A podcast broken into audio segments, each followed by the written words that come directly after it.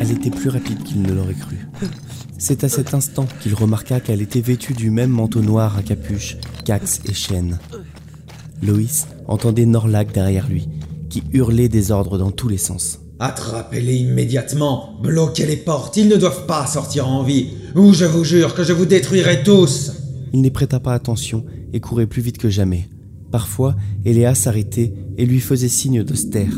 Ils écoutaient un moment, puis repartaient de plus belle. Ils arrivèrent finalement en haut d'un long escalier qui descendait dans l'obscurité. Eléa, tu es sûr du chemin? Fais-moi confiance et nous sortirons vivants d'ici. La descente des marches fut interminable. Eléa le faisait taire dès qu'il ouvrait la bouche pour la questionner sur sa présence ici, son accoutrement, ou sur les dons incroyables dont elle avait fait preuve pour les sortir de là. Alors qu'il était complètement sous l'emprise du maître des lieux, elle les avait mis à terre, lui et le géant, et avait détruit la moitié de la pièce. Quoi qu'elle ait pu lui cacher, elle lui avait sauvé la vie. Elle finit par arrêter sa course et se retourna vers lui. Loïs, écoute-moi. Il va falloir qu'on nage en apnée pour sortir du sanctuaire. Il n'y a aucun autre moyen de sortir. Ok, j'ai une bonne respiration, ça devrait aller. Ne me perds pas et ne gaspille pas ton air. Alors, elle reprit sa route, et Loïs découvrit que l'escalier n'avait pas vraiment de fin. Il était submergé par de l'eau. Ils nagèrent un moment à la surface, puis Eléa lui fit signe de la suivre. Ils entrèrent dans un couloir qui lui paraissait interminable. Il sentait son cœur battre dans ses tempes, et quand enfin Eléa remonta vers la surface, sa vue commençait à se brouiller. Ils étaient à l'extérieur. Tout en suivant son guide, il jeta un regard sur la prison qu'il souhaitait ne jamais revoir, et découvrit une forteresse et tout autour des remparts. Une pleine lune jaune se reflétait sur l'eau si bien qu'ils pouvaient voir une forêt alentour. Ils rejoignirent finalement la terre ferme pour arriver dans une clairière avec un arbre vers lequel les deux amis se dirigèrent. Un homme était là, accroupi, à les attendre avec un sourire que Loïs n'avait pas vu depuis longtemps. Le fils se jeta dans les bras de son père, qui le prit par les épaules et le regarda, comme pour être sûr qu'il avait bien son fils devant les yeux. Puis, Eric lança à Eléa un regard plein de gratitude. Merci, Eléa. J'ai bien fait de placer ma confiance en toi, finalement. On ne doit pas rester ici. Loïs, change-toi et filons par la forêt. Elle avait dit ça alors qu'elle-même troquait sa tenue étrange contre un jean et un pull après s'être rapidement séchée. Mais tu me dois quelques explications, Eléa. Comment as-tu fait Je pour... ne te dois rien, Loïs. Je viens de te sauver la vie et j'aimerais continuer si ça ne te dérange pas. Elle enfila un sac à dos posé au pied de l'arbre et ajouta Je t'expliquerai ce que je peux dès qu'on en aura l'occasion. Mais en attendant, change-toi et par pitié tous les deux ne faites pas de bruit. Loïs était bouche bée. Elle ne lui avait jamais parlé comme ça, et il se sentait une nouvelle fois complètement perdu dans toute cette mascarade. Il regarda son père avec incompréhension. Elle a raison, Loïs. Dépêchons-nous. Ne sois pas trop pressé d'entendre la vérité sur elle. Je ne suis pas sûr que tu apprécieras de l'entendre. Loïs s'exécuta, plus chamboulé que jamais par les mots de son père. Et tous trois s'engouffrèrent dans la forêt. Sur la route, il lui apprit qu'ils avaient fait quatre heures de voiture pour arriver jusqu'ici, et qu'ils s'étaient débarrassés du véhicule pour ne pas laisser de traces. Il apprit également qu'il n'y avait plus de foyer pour eux à Fano, et que leur destin était désormais lié à l'ami, devant, qu'ils ne reconnaissaient pas. Cet ami qu'ils suivaient tous les deux d'un pas décidé vers l'inconnu. La magnifique créature blonde, aux yeux bleus, était là devant lui. Un sourire se dessina sur son visage.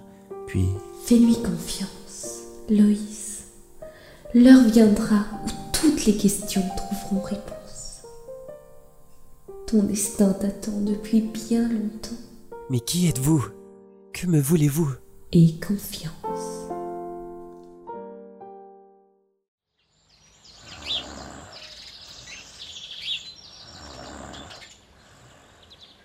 Salut. Salut Loïs. Tu as repris un peu d'énergie? Oui, merci. On avait besoin de dormir un peu.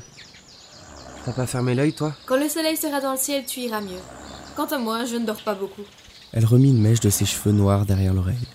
Loïs eut le temps d'apercevoir un tatouage à l'intérieur du poignet qu'il n'avait jamais remarqué jusque-là.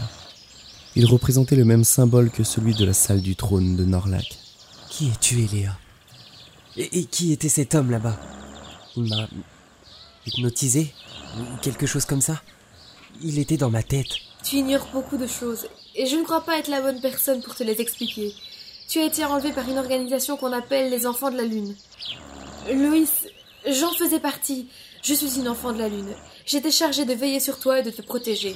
Et c'est toujours ma mission, bien que je n'agisse plus sur les ordres de Norlac. Mais pourquoi moi? Pourquoi aurait-on besoin de me protéger? Comme son père l'avait mis en garde, les explications d'Eléa, au lieu d'éclaircir les choses, ne faisaient qu'embrumer encore plus la situation. D'un côté, elle avoue être membre de ces gens qui l'avaient kidnappé et enfermé dans une geôle, et d'un autre, elle prétend avoir pour mission de veiller sur lui et de le protéger. Et qu'est-ce qu'il est au juste, ce Norlac?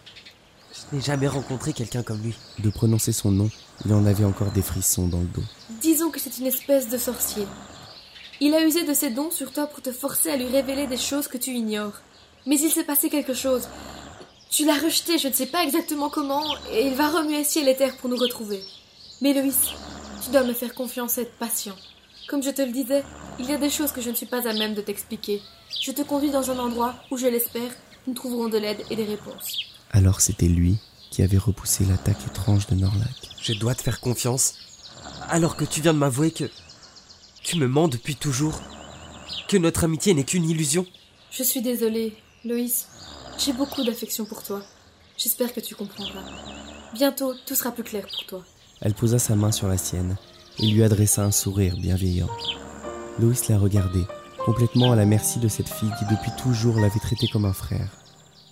Il choisit d'attendre d'en savoir plus pour juger de la gravité de cette trahison. Il lui rendit un sourire timide, mais malgré tout reprit sa main pour la fourrer dans sa poche. C'est à ce moment-là qu'Eric se redressa et s'étira. Alors les trois compagnons prirent leurs affaires et continuèrent leur marche vers la destination qui devait élucider tous les mystères.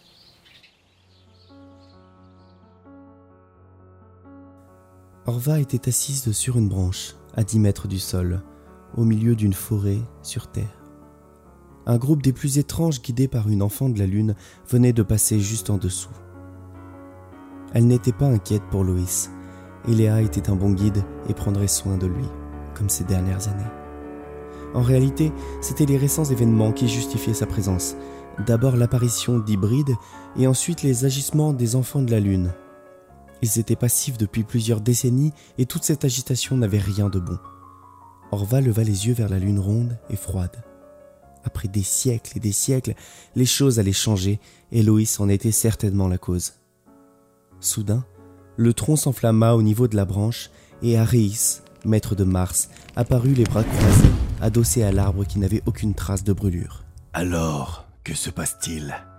Tu as besoin d'aide, Vénus. Il y a des signes inquiétants, mon frère. Je crains que le pouvoir de Séléna ne décline. Les enfants de la Lune se sont perdus, et des âmes possédées sont à la recherche de notre héritier. Tu crois qu'Hétéra est derrière tout ça? Je ne pense pas, Ven. Nous aurions senti son retour. En es-tu certain, Aréis Nous attendons depuis tellement longtemps que je ne serais pas étonnée de voir nous passer sous le nez. Tu sais combien il est malin. Bon, je vais rester un peu sur Terre. Il y a des choses que je n'ai pas terminées ici. Ce sera l'occasion d'enquêter sur tes craintes. En serais-tu rassuré? Je n'en attendais pas moins de toi. Quant à moi, je vais continuer de réunir la confrérie pour que tout soit prêt quand l'heure sera venue. Elle lui fit un clin d'œil, puis sauta de sa branche en s'évaporant dans une poussière dorée. Phobos, Deimos. Les deux disciples apparurent dans un flash sur la branche, agenouillés devant Mars. Oui, maître. Deimos, va sur la Lune. Vérifie que rien n'a changé et que Selena est toujours endormie. Ce dernier disparut, comme il était apparu. Phobos, suis la piste des hybrides. Cherche à savoir si Hétéra a refait surface. Tout comme le premier, il disparut instantanément, après l'ordre de son maître. Puis, Aréis tourna son regard vers le sanctuaire des enfants de la Lune. Dans une explosion de flammes, il s'évapora à son tour.